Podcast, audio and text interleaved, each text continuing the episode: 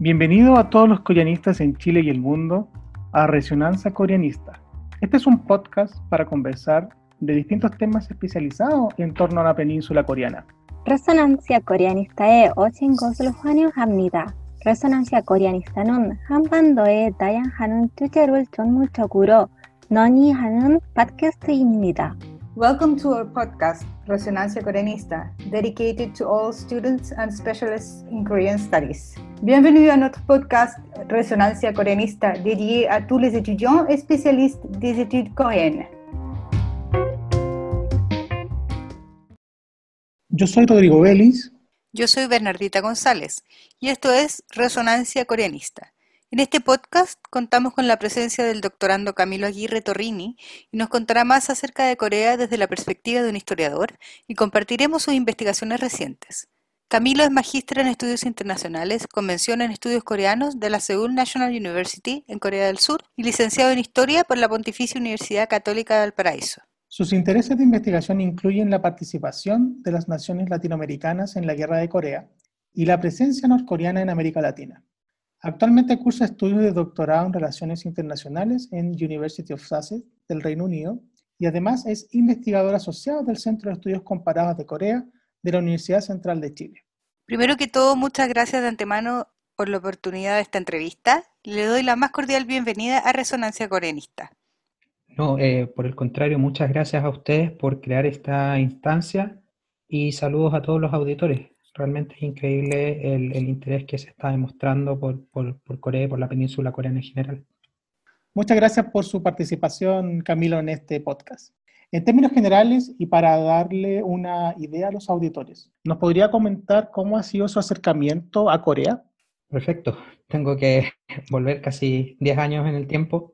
Cuando estaba cursando eh, estudios de licenciatura en historia, ya por el tercer, cuarto año me di cuenta que la formación que recibimos es eh, muy eurocentrista y de alguna forma quise complementar lo que me estaban enseñando eh, con lectura sobre Asia en general. Y allí me, como diríamos, me picó el bichito y empecé a investigar. También yo sabía que como licenciado en historia en algún momento iba a tener que hacer un magíster y estaba buscando opciones de financiamiento para hacer uno en el extranjero.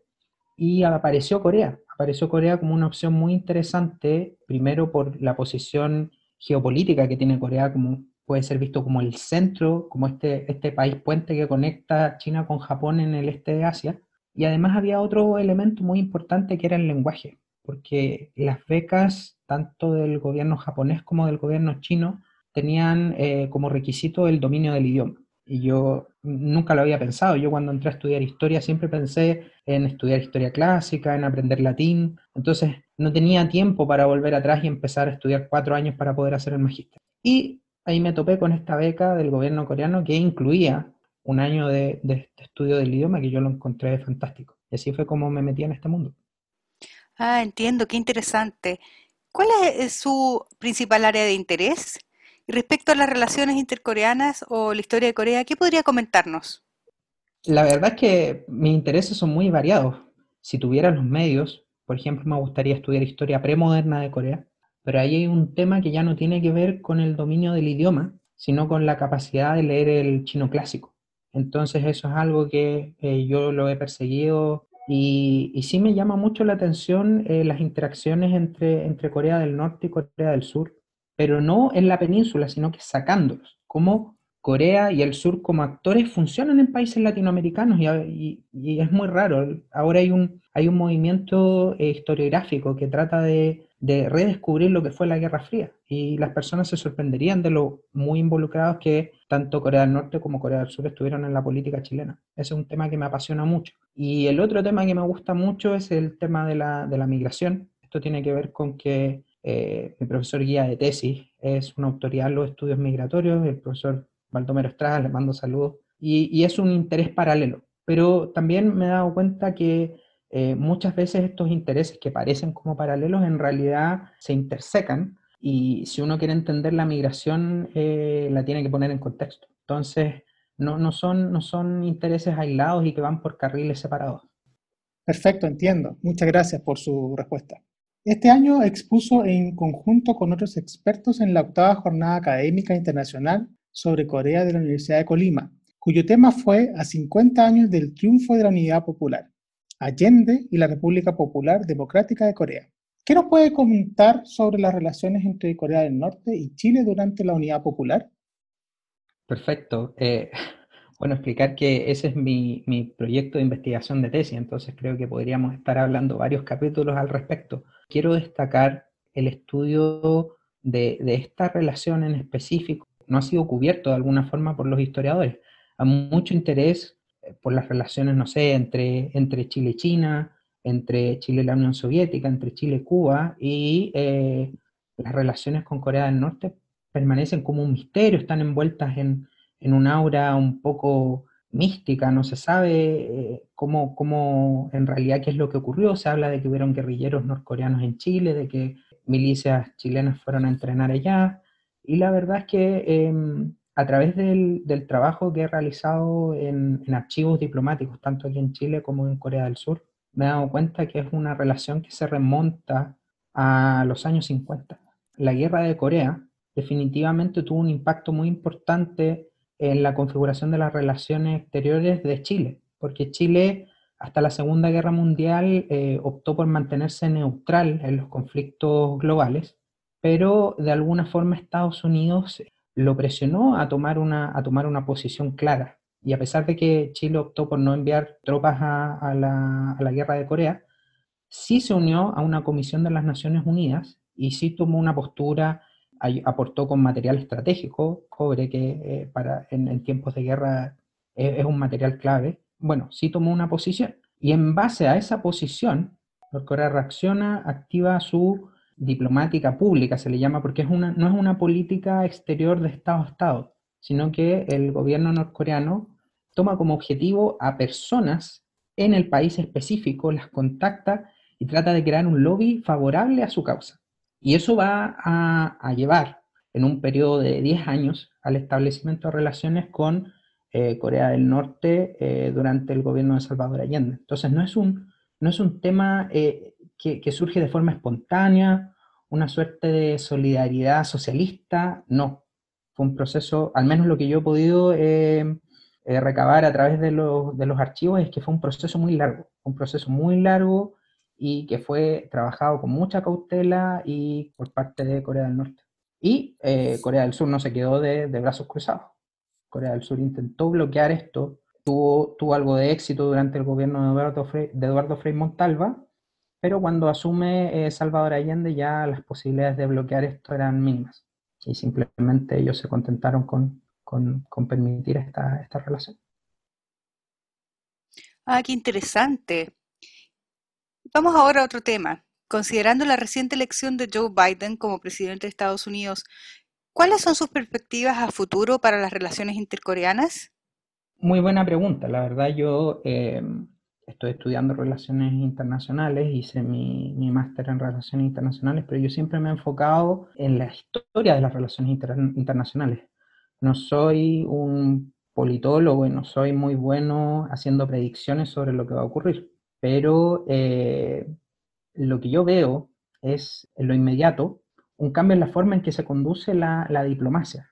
Definitivamente Joe Biden va a canalizar la diplomacia a través de los canales correctos. Esto significa que no va, no va a bypassear eh, a, los poderes a través del uso de Twitter, por ejemplo, que es lo que hacía Trump.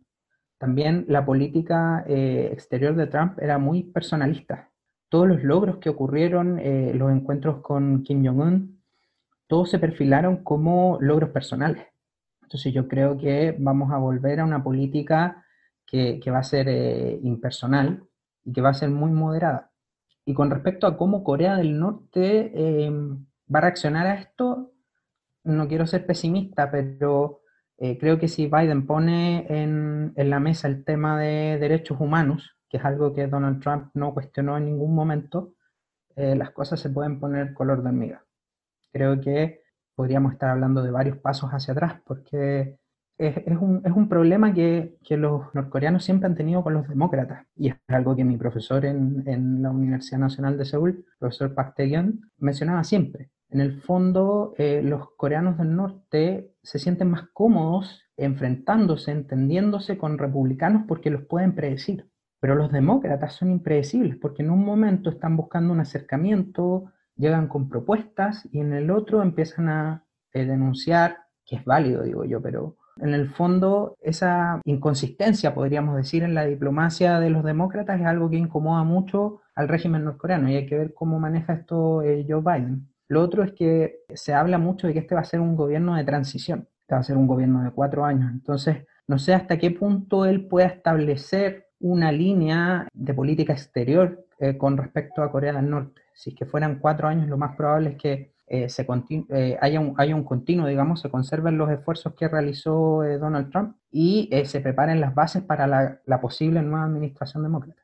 Muchas gracias por sus comentarios. Y volviendo a temas históricos y filosóficos, a su juicio, ¿qué influencia del confucianismo sobrevive en la sociedad coreana actual? Esta es una pregunta muy, muy buena y es muy importante, eh, dado el, público de, esta instancia, de este podcast. Las personas que están entrando eh, al mundo de los estudios coreanos tienen que entender que hay que alejarse lo más posible de las explicaciones que son reduccionistas. No podemos explicar eh, comportamientos sociales en base a una reducción cultural y decir es que son confucianos por ejemplo, eh, cómo se ha manejado la pandemia. Decir que Corea del Sur, Taiwán, Japón y China son exitosos porque son sociedades confucianas, creo que es un error, es una reducción. Ellos han tenido experiencias eh, de pandemias previas con el SARS, con el MERS. Entonces, todas esas experiencias les han permitido construir estos aparatos que responden bien frente a crisis. Entonces, si bien hay que considerar y hay que eh, tomar en cuenta el elemento cultural, no hay que usarlo para eh, hacer, eh, digamos, explicaciones reduccionistas como se hacía también en Occidente cuando se hablaba, por ejemplo, de, del capitalismo y la ética protestante. Creo que eso ya lo superamos. Entonces, hay una influencia muy fuerte del confucianismo en las relaciones, en la forma en que los coreanos respetan a los mayores, cómo, cómo se hablan. El lenguaje, digamos, está modificado. Siempre existen jerarquías entre las personas y estas tienen que adecuar sus expresiones, tienen que usar gramáticas distintas, de nuevo el respeto por la autoridad, el respeto por los mayores, eso es algo que viene del confucianismo, pero, eh, insisto, ocupar el confucianismo para explicar todo,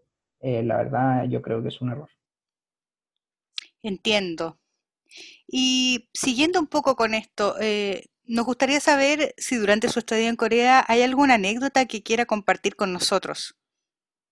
Bueno, comentarles que cuando yo estuve en Corea fue, se vivieron uno de los momentos más tensos en las relaciones intercoreanas. Estaba haciendo un magíster y de un momento a otro mis compañeros que eran de Japón dejaron el país, lo cual a mí me llamó poderosamente la atención. Se hablaba mucho entre, entre los extranjeros cómo podría ser un, un escenario de guerra. Yo lamentablemente se me ocurrió preguntarle a un amigo de Estados Unidos y él había participado de un, de un simulacro, no sé, eh, organizado por la Embajada de Estados Unidos. Él me decía que en los primeros 15 minutos eh, lo más probable es que estuviésemos muertos porque estábamos a tiro de metralleta. Entonces eso me deprimió bastante. Eh, yo vivía en un lugar, vivía en la universidad que está un poco alejada de la ciudad, está en una montaña.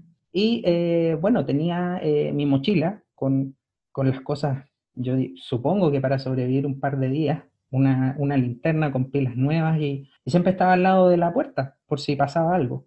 Hasta que un día me llegó un correo de la Embajada de Chile con un plan de evacuación y decía que si ocurría tal cosa yo tenía que dirigirme a, un punto que estaba, digamos, eh, cercano al lugar donde, se encuentra la embajada. Y, lo chistoso de esto, como yo estudio historia, es que yo estaba viviendo eh, al sur de Seúl.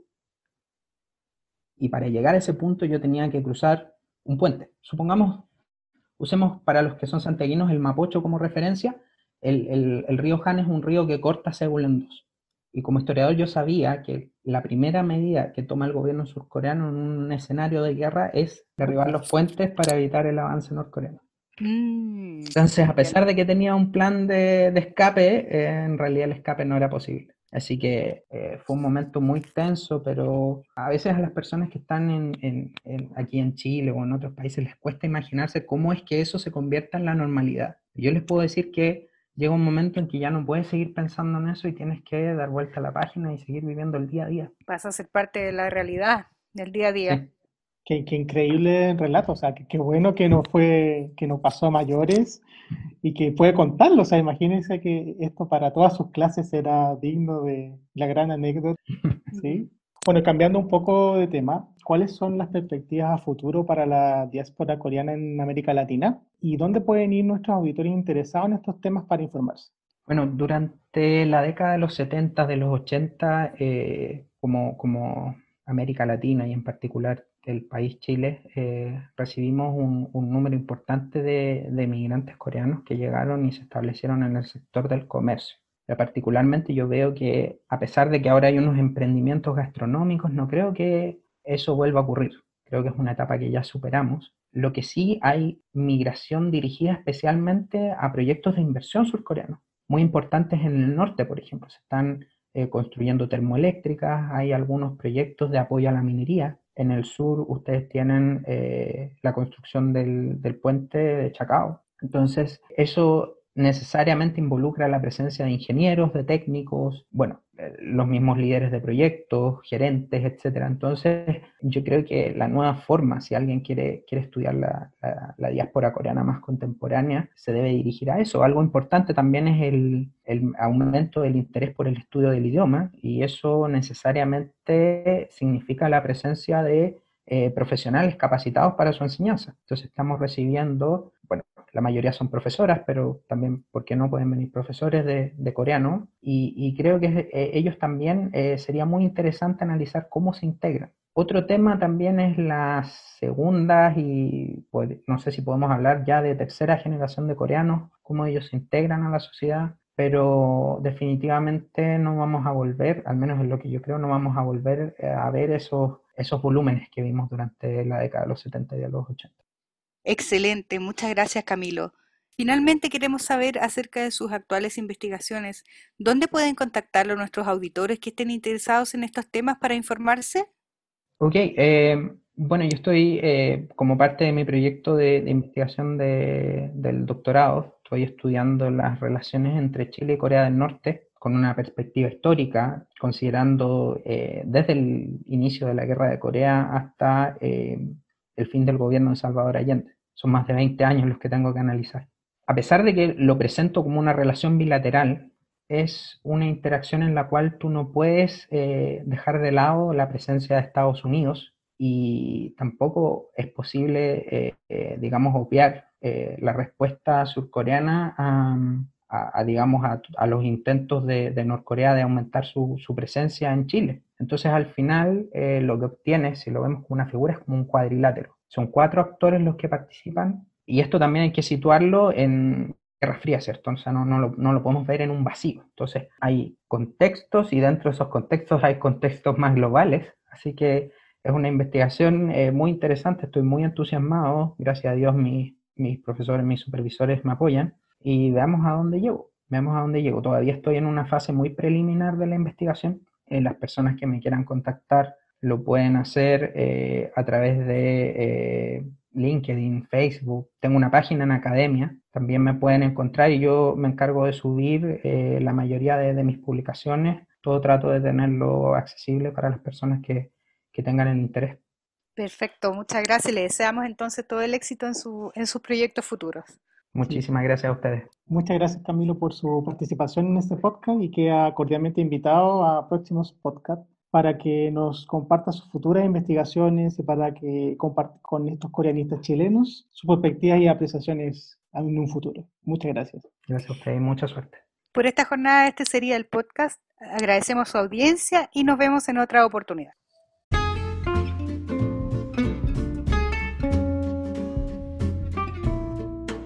Muchas gracias por escucharnos y esto fue Resonancia Coranista.